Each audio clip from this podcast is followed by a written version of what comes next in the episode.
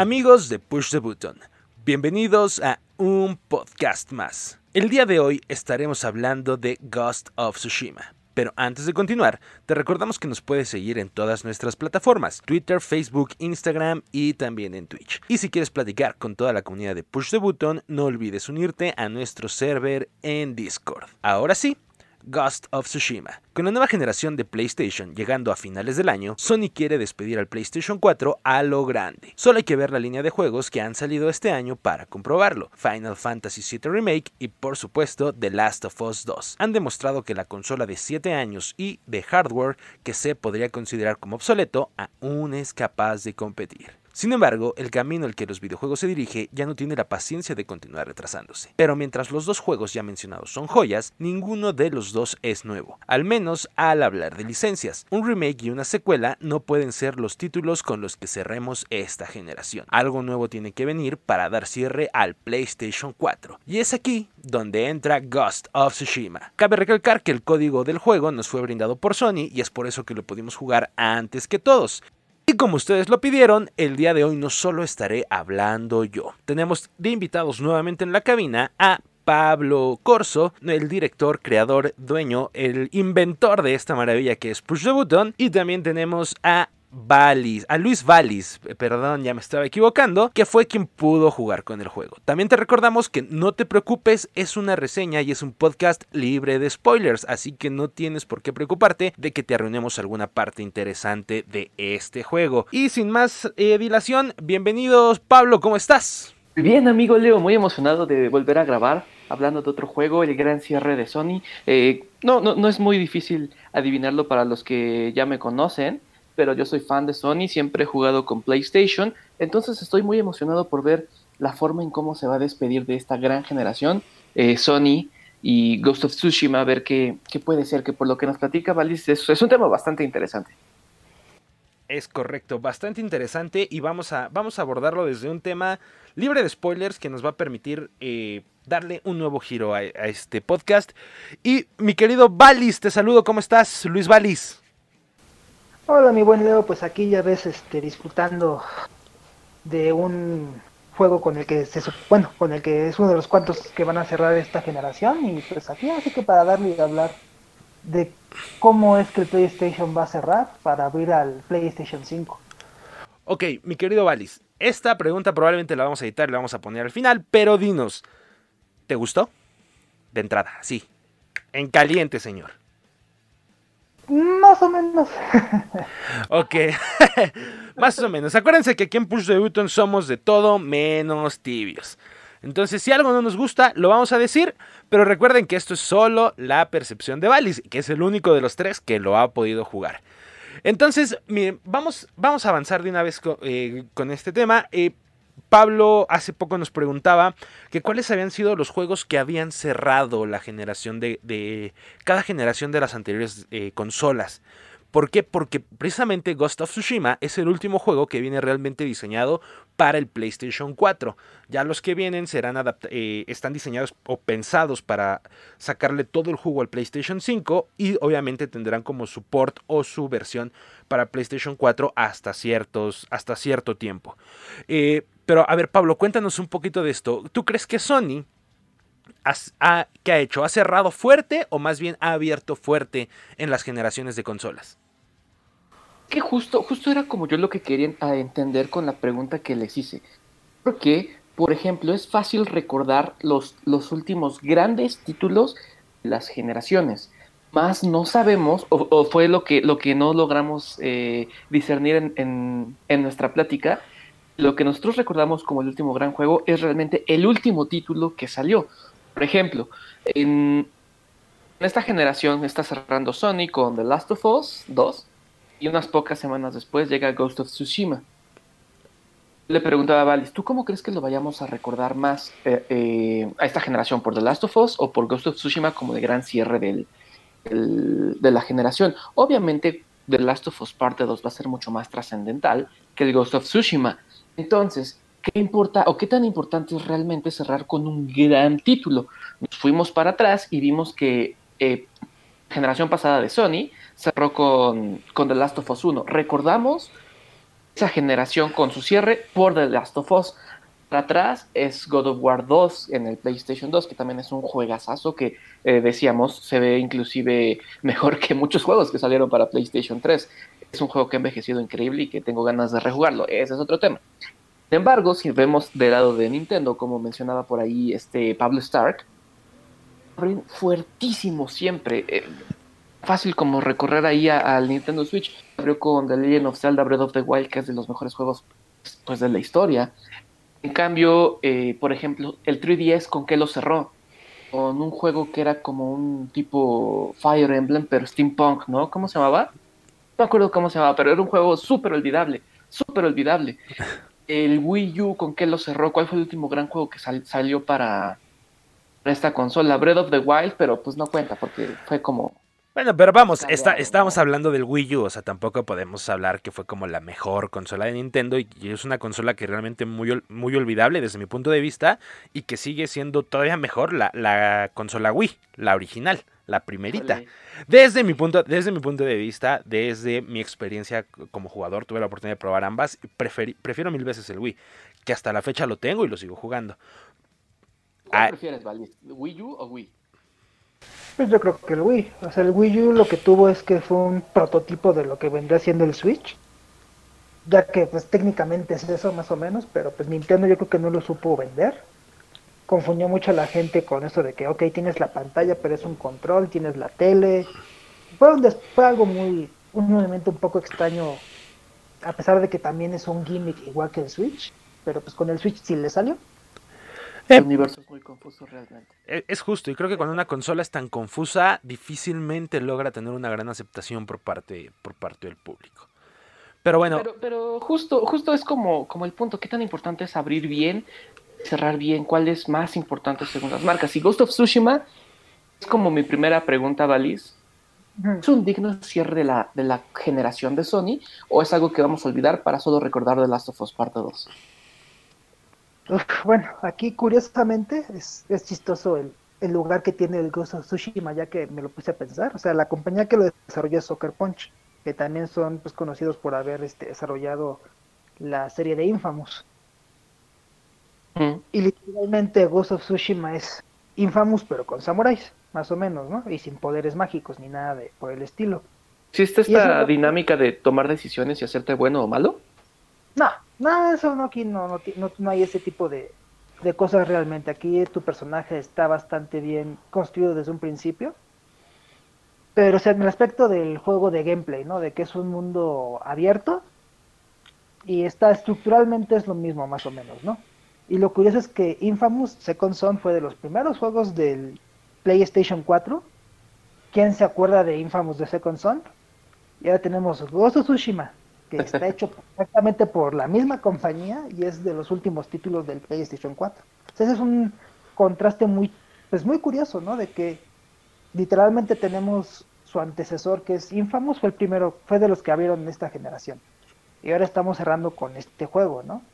Ajá. Cierto, qué, qué, curioso. Eso, eso eh, es, curioso, tiene toda la razón eh, Valis. Eh, pero aquí hay otra cosa, Valis, otro punto que también nos gustaría tocar. No habíamos tenido un título AAA que plasmara la cultura de Japón de una manera tan impresionante desde Onimusha, si no, si no mal recuerdo. ¿Tú crees que el hecho de que tuvieran tanto tiempo para desarrollarlo, que conocieran perfectamente ya cuáles eran los puntos fuertes y débiles precisamente del PlayStation 4, crees que logran plasmar de buena forma este Japón eh, feudal, si no me equivoco, con, con, y le sacan todo el jugo precisamente hasta al PlayStation 4 en este cierre.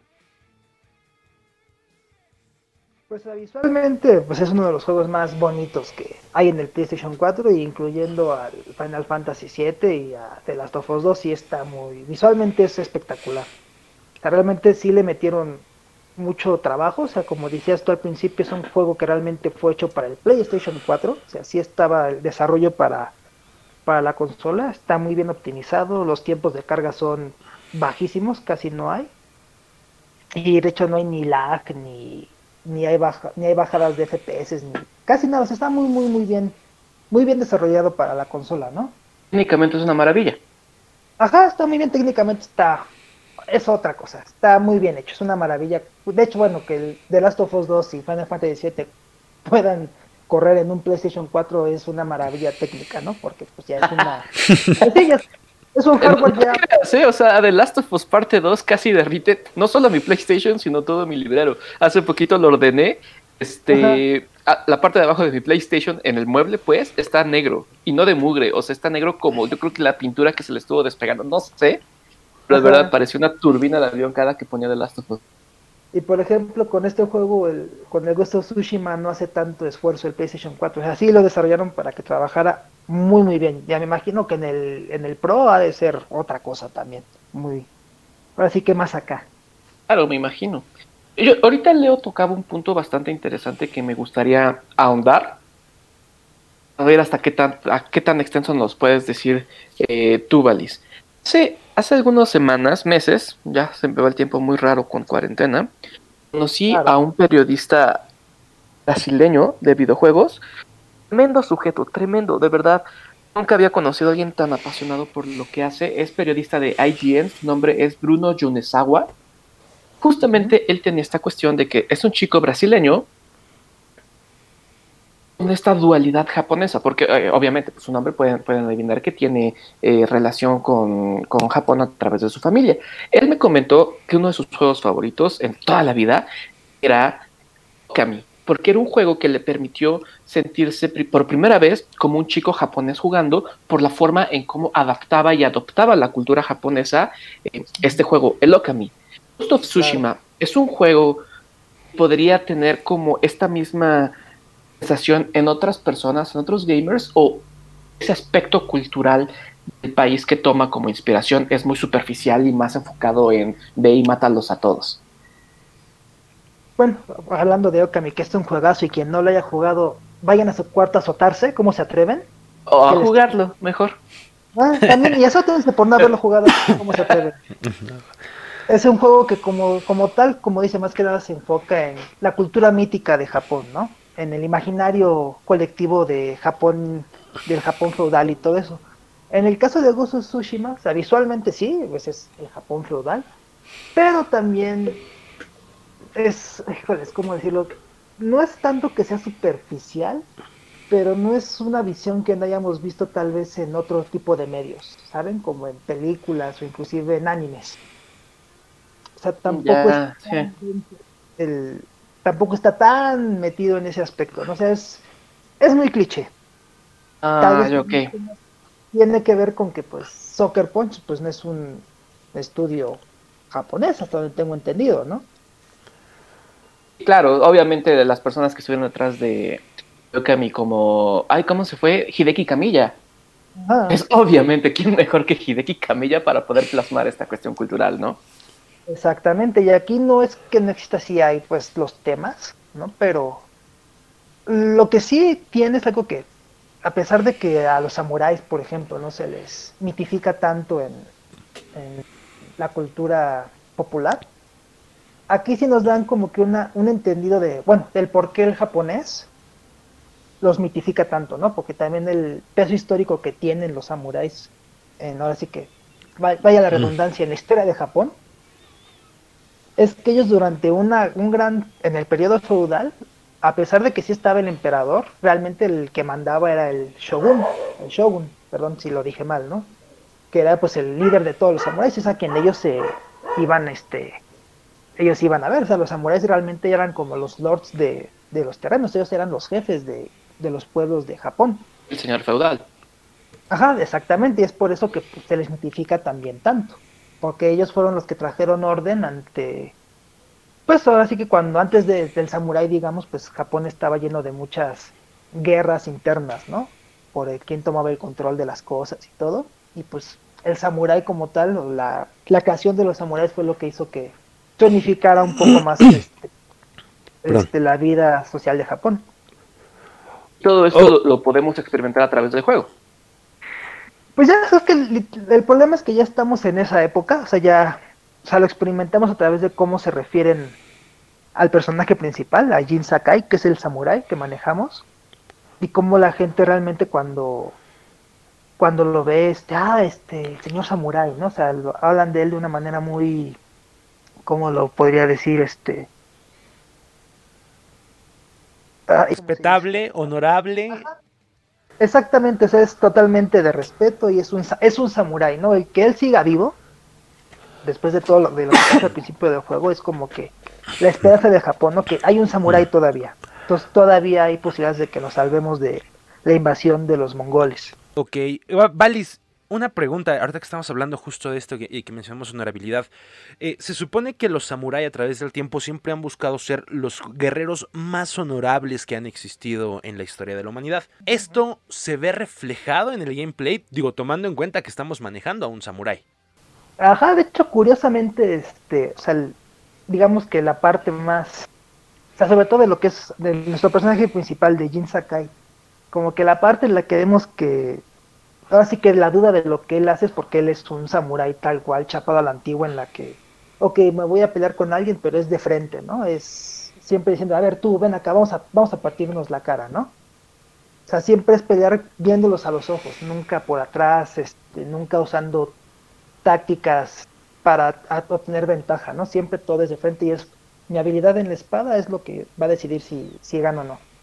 El problema aquí, que están, y que también así funciona el samurái, y también en este periodo histórico de la invasión mongola en la isla de Tsushima, es que fue un golpe muy fuerte hacia los samuráis esta, esta guerra, porque los mongoles, pues ellos les valía gorro el honor que los samuráis escupían. Ellos llegaron, o sea, de hecho, la batalla de Tsushima históricamente empieza, llegan los mongoles a las costas, 80 samuráis van a enfrentarlos de frente, pero con todo un ejército gigantesco, de, eran miles los mongoles. Y pues, ahora sí que pues vamos a pelear uno con uno. No, ellos llegaron con su, con la pólvora y pues literalmente fue una masacre.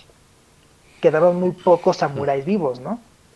Y aquí, en, en nuestro caso con Jin, es que conforme va pasando los eventos del juego, pues él tiene que cambiar. No puede ir por la vida retándolos de frente, porque a los mongoles no les importa, entonces él tiene que empezar a aplicar tácticas de ladrones, esconderse, usar las sombras para poder este, atacar, matar por la espalda como un vil asesino, porque él no es un asesino, él es un samurái. Y es como que lo... Esa es la parte, digamos, moral del juego, ¿no? De, mientras que en The Last of Us 2 es... Está mal matar. en, en Ghost of Tsushima es... Hay una forma correcta y una incorrecta de matar a alguien, ¿no? O sea, no es lo mismo, no es lo mismo pelear con alguien y matarlo con honor, hacer un asesino y hacerlo por la espalda, a pesar de que con las dos cosas este, obtengas el mismo resultado que salvar a una persona. ¿Y esto dentro del juego tiene algún peso? Es decir, tú decides enfrentarlo así como darle un, un, cachetadón con un guante, te reto un duelo o llegar por atrás y matarlo sin que nunca te vea, eh, ¿influye en alguna, en alguna medida dentro del juego? ¿No se te vas convirtiendo más en una persona que en otra o algo de ese estilo? No, realmente. O sea, de repente... Todo increíble. A los NPCs hablando de ti, ¿no? De que, ay, es que es un demonio y así, pero realmente, pues no, Ah, pero o sea, sí cambian eh, la forma en cómo te ve, digamos, la sociedad en la que estás. Así de manera muy muy superficial, ¿no? Porque ah. algunos dicen, ay, un demonio, y dicen, ay, no, sí nos está salvando, ¿no? Y tu personaje como tal, Jim, pues llega un punto en el que pues, realmente como que ya le vale gorro, como que entiende que pues, tengo que hacer lo que tengo, así que esto es necesario lo que tengo que hacer para salvar mi hogar y evitar que esto se expanda más, ¿no? Y también poco a poco los personajes que te van diciendo, no, es que eso está mal, es como que agarran la onda de que, ah, pues sí, ¿no? O sea, también, se, perdón, podría decir que representa cómo se han o se tuvieron que adaptar los guerreros antiguos a las técnicas modernas, ¿no? O a los diferentes estilos de combate de, de los enemigos a los que enfrentaban. Pues bueno, o sea, históricamente sí fue un cambio muy importante para Japón, porque se dieron cuenta que pues que sí estaban ellos muy atrasados, ¿no? A nivel tecnología militar. O sea, las armaduras de los mongoles pues hacían baba sus espadas. Y también ayudó que el metal de los mismos mongoles hizo que se desarrollara la katana moderna, ¿no? La tan famosa katana moderna, la que es sumamente mítica, ya sabemos todo el mundo, ¿no? De que todos creen que la mejor arma es una katana, ¿no? Hasta la fecha. Esa es la que desarrollaron. Exactamente, y a partir de ahí pues otras cosas más, ¿no? Y darnos, se dieron cuenta también de pues tampoco estaba también estar aislados como lo habían estado en esos tiempos. Y sí, fue un cambio histórico muy, muy grande para Japón, que tuvieron la suerte de que un huracán los salvara y, e hiciera que eh, los mongoles, chinos y coreanos, porque pues era todo eso lo que se les fue encima. Recordemos que también Mongolia anduvo en esos lados conquistando. Fue lo que los salvó un huracán, porque sí, fue una masacre tremenda la batalla de Tsushima. Oh. Increíble. Eso, me llama mucho, mucho, mucho la atención. Siempre he pensado que son historias bien increíbles con las que nunca pudimos crecer a menos de que decidiéramos entrarle como a estos aspectos de la historia menos occidental. Claro. Oye, Valis, y bueno, hablando justo de, de, esta parte de... Bueno, vamos a pasar un poquito, avanzar como otro punto más o menos del juego. Y es que creo que actualmente todos los juegos nuevos que salen inmediatamente refieren al gamer a ciertas referencias o a ciertos juegos que ya ha probado con, con anterioridad. ¿A qué me refiero? Que por ejemplo, la vez que me tocó probar Gears 5, eh, al momento de que me tocó probar el, mundo abierto y ese tipo de cuestiones, me recordó un poco, un bastante a lo que era, no sé, eh, Tomb Raider, ese tipo de cuestiones. Obviamente muchos juegos se basan, algunos eh, descaradamente, otros más sutilmente, hacen como referencia a juegos donde los desarrolladores, de los que los desarrolladores fueran fans y ese tipo de cosas. hay ¿A ti al momento de jugarlo te trajo alguna referencia a algo? Por ejemplo, yo viendo el puro tráiler eh, me recuerda muchísimo de repente las imágenes un poquito a los Samurai Shadow. Digo, hasta el nombre, hasta el nombre va, va, envuelto, ¿no? Pero no sé si a ti te haya pasado algo así al momento de jugarlo. Pues bueno, visualmente, como dices tú, a cualquier juego de ese mismo tipo que tiene samuráis, este Samurai Showdown, Onimusha, es un juego a lo que luego luego se te viene a la mente, ¿no? Y pues realmente pues el juego en el que me acordé fue Los Infamous, ahora es el Zero Dawn, o sea, todo este tipo de juegos de mundo abierto en el cual te la pasas este, recorriendo para encontrar objetos y agarrar esto y aquello. Un poco al Beat of the Wild sí me recordó también. Muy ah. poco, muy poco, pero visualmente como que también tiene, o sea, hay ciertas partes en las cuales te quiere enseñar cómo se ve el mundo y la cámara, y la forma en la que la cámara se mueve y todo, y, te arma la escena me recordó mucho a Beat of the Wild también en ese aspecto. Y bueno, ¿por qué no, verdad?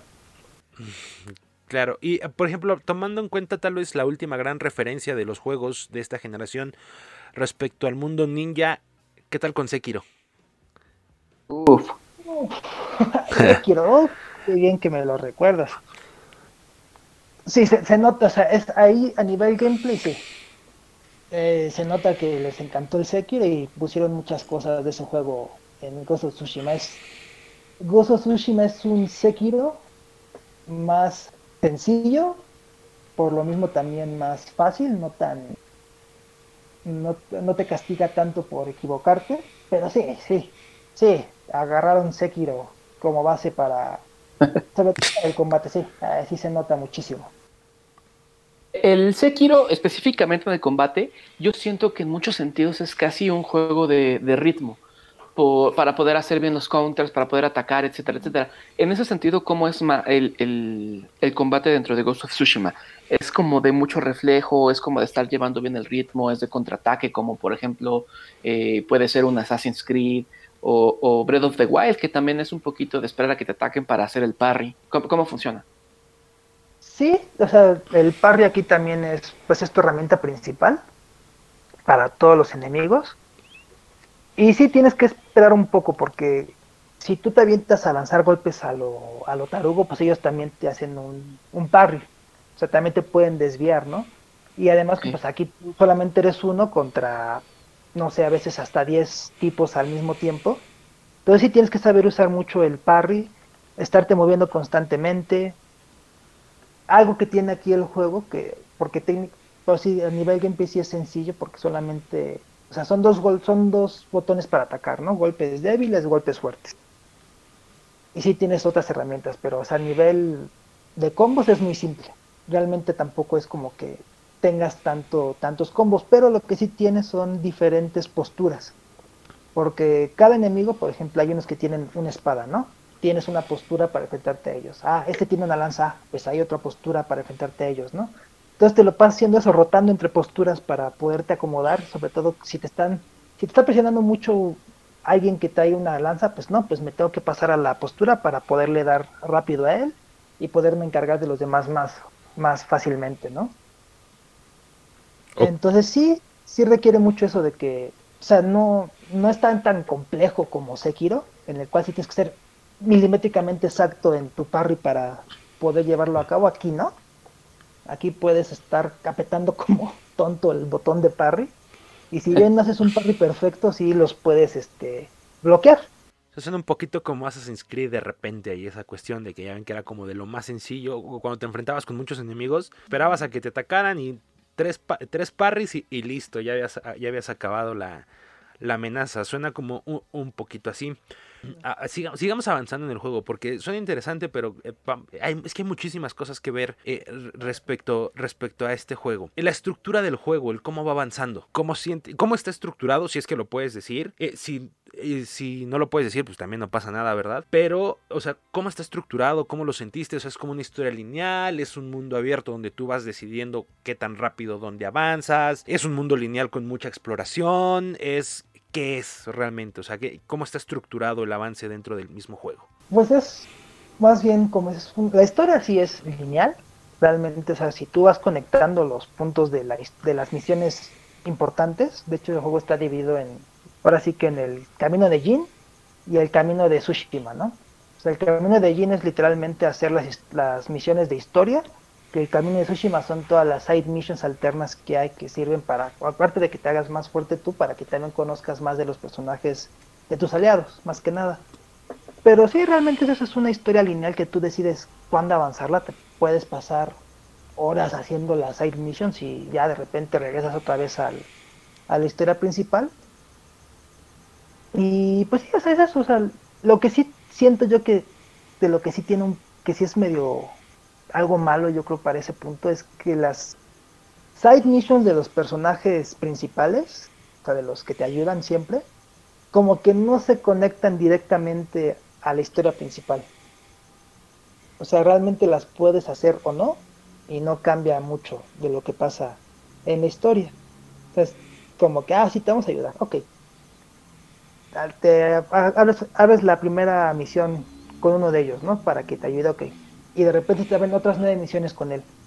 Puedes saltártelas, no hacerlas, pasar a la, seguir con la historia y te va a ayudar, aunque tú ya no le has ayudado en las otras nueve misiones. O sea, no hay como que, no es como que tengan un peso, un peso real sobre la historia, eso es un peso a nivel gameplay, para que tú seas más, mejor, más fuerte, porque sí, sí, nada más pasas la, las misiones principales, el juego sí se hace difícil, porque Mm, no obtienes realmente muchas de las técnicas que necesitas para que sea más sencillo, ahora sí que pelearte contra 10 enemigos a la vez, no las obtienes nada más pasando la historia principal. Entonces sí se hace más difícil, pero si las pasas, pues llega un punto en que las, las misiones de historia son las más fáciles del juego, si es que ya hiciste todo lo demás.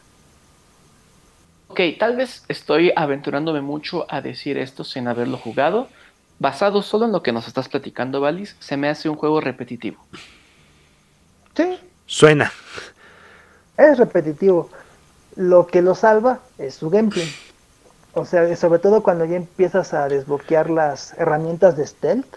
A mí, por ejemplo, no me gustan mucho las mecánicas de stealth. Me molesta mucho cuando un juego me obliga a usar stealth. Lo que opciones. ¿Mande? Tres opciones, es lo que buscas, ¿no? O sea, no, no me gusta mucho como que, ¿por qué me obligas a hacer esto, no? Y lo bueno de este juego es que no te obligas, así están ahí. ¿Las quieres usar? Úsalas. ¿Quieres irte como el borras y pelearte con todos de frente? También. Pero también... Ah. no, continúa, continúa.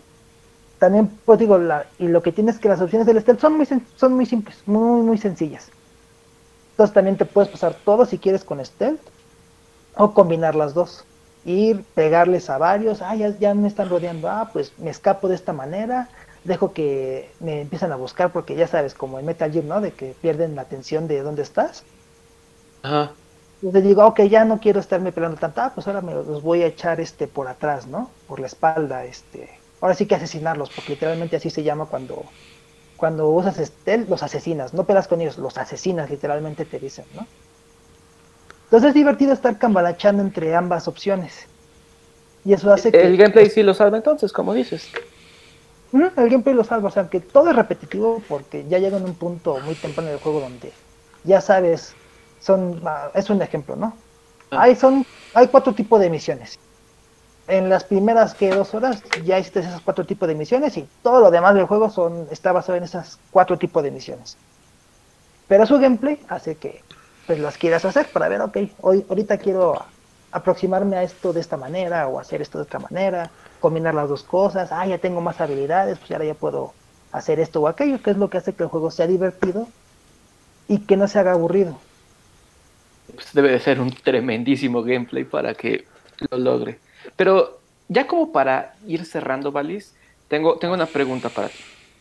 En unos siete años donde estemos hablando de un hipotético PlayStation 6 y estemos emocionados por, no lo sé, The Last of Us 5 o lo que sea que vaya a venir en el futuro, vamos a voltear a cómo estaba cerrando el Play 4, ¿qué vamos a decir de Ghost of Tsushima? Vamos a decir, ah, estuvo padre, pero me...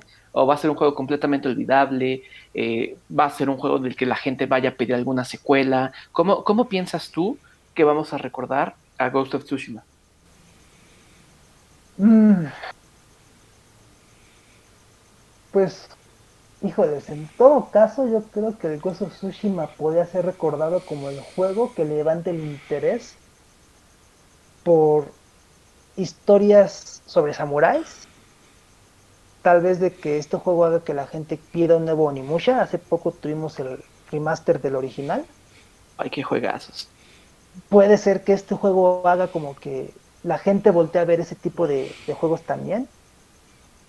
Mejor que lo que hizo Sekiro, porque Sekiro también intentó eso, pero al final del día se hizo un juego de nicho, porque como es tan complicado, mucha gente dice, ay, ya me mataron 20 veces el mismo mono, ya no quiero jugar, ¿no? Este juego es mucho más fácil, es mucho más permisivo y hace que pues sea más fluido todo, ¿no? Y que quieras tal vez ya adentrarte algo más difícil. Entonces puede ser que del Ghost of Tsushima sea para que o Sekiro renazca, curiosamente. con esto que diga la gente, no, Sekiro estaba mejor y de repente vas que explotan las ventas de Sekiro. Se va a ser el legado de Ghost of Tsushima. Nos permite mejorar Sekiro. Ajá. Exactamente, y tal vez que también pues tengamos un nuevo Musha, un nuevo Tenchu, aunque técnicamente Sekiro es Tenchu, pero no es Tenchu porque no se llama Tenchu y queremos un Tenchu, malditas. puede pasar. Y que también, no sé, también dependiendo del Assassin's Creed Valhalla, de que vuelva a haber este interés por juegos, por esta ficción histórica. Ok. Que Assassin's Creed muy ah. bien ok, es cierto, Assassin's Creed es ficción histórica. Recordemos, recordarle a todos nuestros jugadores que no es historia, no son facts reales o no todos son facts reales, están inspirados en facts reales porque no piensen que es mejor jugar Assassin's Creed que ir a la clase de historia, así que vayan a la clase de historia y después compárenlo con Assassin's Creed. Eso no tiene nada que ver con lo que te voy a preguntar, pero creo que era necesario decirlo. Eh, hablaste de que el gameplay lo salva. Eh, pero yo te preguntaría, porque recordando con Sekiro que frustró a muchos jugadores, ¿por qué? Por la dificultad, por diferentes cosas, que es un juego para todo tipo de jugadores y no me refiero a que a, a, la gente que le gusta llegar, jugar, matar, terminar la historia, al jugador casual que lo va a jugar de vez en cuando y se va a entretener, a los jugadores que les gusta completar al 100% los juegos, o sea, sí tiene como, si ves que tenga como esa variedad para todo este tipo de jugadores, o o sea, sí va a ser un poquito como Sekiro, que sí fue como muy de nicho. No, no creo que sea tan de nicho como Sekiro. Yo creo que sí va. Ahora sí que por lo mismo, como te permite jugarlo como tú quieras. Si te quieres ser este, este completarlo bien, ahí está para que lo completes bien. Quieres jugarlo, quieres que jugar la historia y jugar un poquito más allá con las misiones alternas, también lo puedes hacer. ¿Te quieres pasar el juego de un jalón, con, jugando la pura historia? También lo puedes hacer así tiene esas opciones de que sí es más accesible en ese aspecto del juego y no te frustra, porque pues no, no es frustrante realmente. a veces lo único frustrante es la cámara que se acomoda donde no tiene que acomodarse, pero eso casi no pasa. Ok, bueno, no sé si Pablo tenga algo más que agregar. Algo una última pregunta, una última pregunta, no, no tienes que ahondar, creo que todo el podcast es una explicación de, la pregunta. Vamos a decirlo, es como resumirlo todo. Justas las comparaciones o incluso las afirmaciones que dicen que Ghost of Tsushima es Assassin's Creed Japan. Sí. sí, pues sí, sí, sí. No puedo decir que no. Mira que viene la pregunta de alguien que odia que comparen videojuegos con otros videojuegos.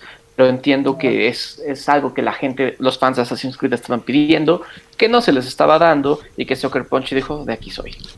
No, y además que pues el juego también, debido a, ahora sí que a su experiencia con Infamous, o sea, en vez de tener poderes, pues tienes un montón de habilidades, ¿no? De samurai, con la espada, puede hacer muchas cosas y es, son, son varias, pero sí, en cierta manera sí, sí podríamos decir que la forma más fácil de compararlo o el juego con que compararlo sería con Assassin's Creed.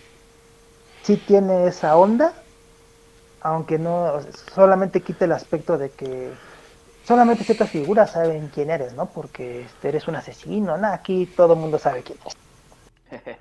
Ok, vamos a, yo quiero ir más allá, así sobre precisamente ese mismo punto. ¿Crees que Ghost of Tsushima le podría competir si es que llega, eh, le podría competir en algún punto a Assassin's Creed? Recordemos que Assassin's Creed ya tiene como más de 10 juegos y, sigue teniendo una, una gran cantidad de fans. ¿Crees que en algún momento Ghost of Tsushima pueda pelearle el trono de ficción histórica a Assassin's Creed? Mm, pues no, no creo porque no siento que quieran seguir haciendo como que más juegos así, al menos Soccer pues, no siento que quiera seguir, ahora sí vamos a hacer uno sobre China, ¿no? Sobre una batalla en China o, una batalla aquí en México, ¿no? No creo realmente que ese sea este, a lo que ellos quieran llegar, pero sí podría abrir las puertas de que la gente vea de que no solamente Ubisoft puede hacer juegos así. Ay, qué buen comentario, sí es cierto. Hay que recordar que Ubisoft no tiene el monopolio de ese tipo de juegos. Cualquiera los puede llegar y hacer. Pero vamos, que también, que es el primero, que el único que los explota hasta este momento, ¿va?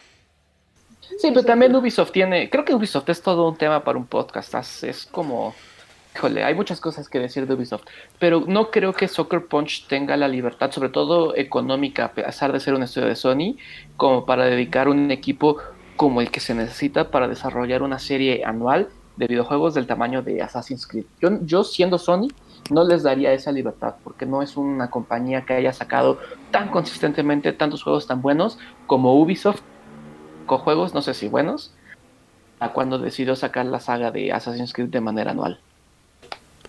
Sí, no, no, o sea, en ese tipo de, competencia, no, de hecho es más, yo creo que también ya Ubisoft como que le va a bajar a eso de querer sacar un Assassin's Creed cada año. Probablemente.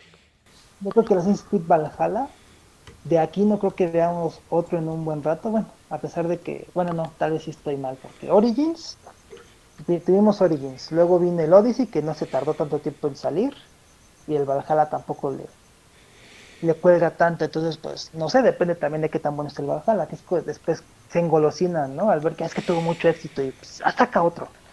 Sí, seguro. Pero que, que, si llegan a tomar esa decisión, yo creo que veríamos eh, poco a poco una decadencia en la calidad, porque ya sería más la cuestión de saca uno al año que saca un buen juego. Aquí viene otro punto, y esto también como para redondear cómo empezamos, de que el inicio de generación, final de generación. Eh, generalmente los juegos de inicio de generación de repente llegan a presentar problemas. ¿Por qué? Porque los estudios estuvieron desarrollando el juego incluso antes de poder contar con la forma final de la, de la consola en cuestión. ¿Tú crees que eh, Ghost of Tsushima hubiera estado mejor mandarlo a PlayStation 5 o está muy bien colocado en PlayStation 4? Tomando en cuenta que pues ya sabían el sweet spot del de, PlayStation 4, ¿no? Los desarrolladores, o que ya Sucker Punch por lo menos, me imagino yo, conocía que, que puede explotar muy bien y que no. Pues es que, bueno, yo creo que ya llegamos en un punto en donde realmente ya a nivel gameplay ya no, ya nos quedamos atorados. Realmente ya no ha habido una innovación muy grande en los juegos, digo, o sea, por bueno que sea The Last of Us 2 o el Final Fantasy VII Remake, mm, a nivel juego ya, ya lo hemos visto todo. Ahorita lo que están enfocando es a que todo sea visualmente mejor, ¿no? Que es que haya aspectos más realistas, no en que los personajes se vean realistas, pero por ejemplo que haya mejor, mejores efectos de iluminación, que el dichoso ray tracing, todo eso, Entonces este juego sí, sí pudo haber entrado en el PlayStation 5 como una, un juego que te hiciera que se te cayera la baba de lo bonito que se ve, ¿no? Si hubieran puesto toda esa tecnología tal vez ahí. Pero otra vez sería como empezar con el Infamous, ¿no? Second Son. Sería como que repetirse, yo creo. Y pues ya, yo siento que sí está bien en este lugar que agarraron para cerrarlo con. Para cerrar la generación con él. Y a pesar de que van a seguir saliendo más juegos, pero pues este es el, el último juego desarrollado para el PlayStation. Y yo creo que sí, sí estuvo bien, ¿no? Como. Sobre todo para decir, ¿ya ven cómo se ve este juego? Así de bonito que se ve y todo. ¿Cómo creen que se va a ver lo que viene? Yo creo que por eso lo quisieron sacar para el PlayStation 4 y no para el 5, para dejarnos ahora sí que a la expectativa de lo que se viene. Si así se ve este juego, en este hardware, ¿cómo creen que se va a ver en lo, en lo nuevo que traemos? Qué gran forma de terminar. Qué gran forma. el futuro. Es correcto. Pues bueno, Valis, vamos a la sección de preguntas rápidas porque Pablo no se escapó y tú menos. Entonces, Ghost of Tsushima, ¿te gustó? Más o menos. Es un digno cierre para la generación de PlayStation 4. Sí, ¿Lo recomiendas? tal vez. ¿Qué fue lo que no te gustó? que es muy repetitivo, que es otro juego de mundo abierto, es otro Assassin's Creed, pero ahora sí que, no quisiera decirlo así, pero no tan interesante en ciertas cosas. O sea, el Assassin's Creed de repente tiene cosas interesantes y este, a nivel narrativa, no. ¿Es mejor que The Last of Us 2? Pues es que no juego The Last of Us 2, pero pues por lo que he estado viendo y todo, no es mejor que The Last of Us 1, así que... Excelente, justo.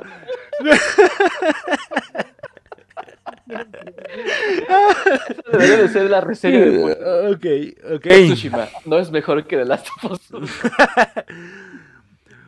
Oh, No es mejor que Horizon Zero Dawn, más si quieren para que no se nota controversial. ok, muchachos, pues bueno, eh, Pablo, ¿algo que quieras agregar antes de despedirnos? No, no, no, para nada. Creo que tenemos una reseña bastante completa.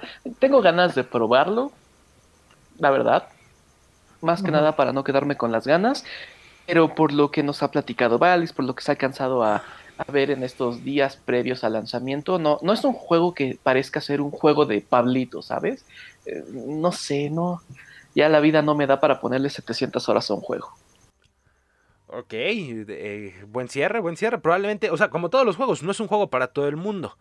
Pero habrá quien lo aprecie muchísimo, habrá quien diga, eh, pues medio valió la pena comprarlo. Y habrá quien diga, no, la verdad es que ni, ni me llama la atención. Hablando de comprarlo, Vali, ¿sabemos, conocemos precio ya del Ghost of Tsushima? Mm, pues bueno, no he visto eso, pero pues yo creo que va a ser segundo, igual. lo que- estoy buscando. 1600, en Amazon. 1600 en Amazon México, 1600 en Sanborns. Eh, Compren en Sanborns, amigo. eh, 599. Me- Sí, exacto. Mismo, el mismo precio que Amazon. Qué Y- horrible realidad. Y pueden comprar Cyberpunk 2077 ahorita que tiene 100 pesitos de descuento. Ok. Al menos en Amazon. No es que nos esté pagando Amazon, que debería, pero no. No nos está pagando Amazon, no nos patrocina Samworth. De hecho, nadie nos patrocina, pero eh, hacemos el trabajo para ustedes para que tengan siempre toda la información. Valis, ¿algún comentario con el que quiera cerrar? Pues que qué fea realidad vivimos, que ya pasamos de pagar 1300 pesos por un juego a 1600. Qué horror, qué asco. Eso, porque eso no tiene ni dos años, pero bueno, y. Y bueno, pues ahora sí que si les, si les encanta el anime y todo eso, les va a fascinar este juego. Sobre todo esos que quieren saber todo de Japón. ¿Para qué les digo? Lo van a comprar. ¿Sabes qué? ¿Sabes qué? De una vez me voy a comprometer en este podcast hablarle a mi muchacho Bruno Yonezawa para ver si se quiere unir a un live donde nos pueda platicar. Él, él creo que también reseñó el juego, no estoy seguro si lo recibió de manera adelantada, pero creo que sí, para que nos pueda platicar un poquito más a fondo cómo, cómo es para él específicamente por sus raíces japonesas esta cuestión tanto de Okami como de Ghost of Tsushima y tal vez algún otro juego que para él represente muy bien esta, esta cuestión de, de la cultura japonesa dentro de los videojuegos. Era muy Excelente. bueno.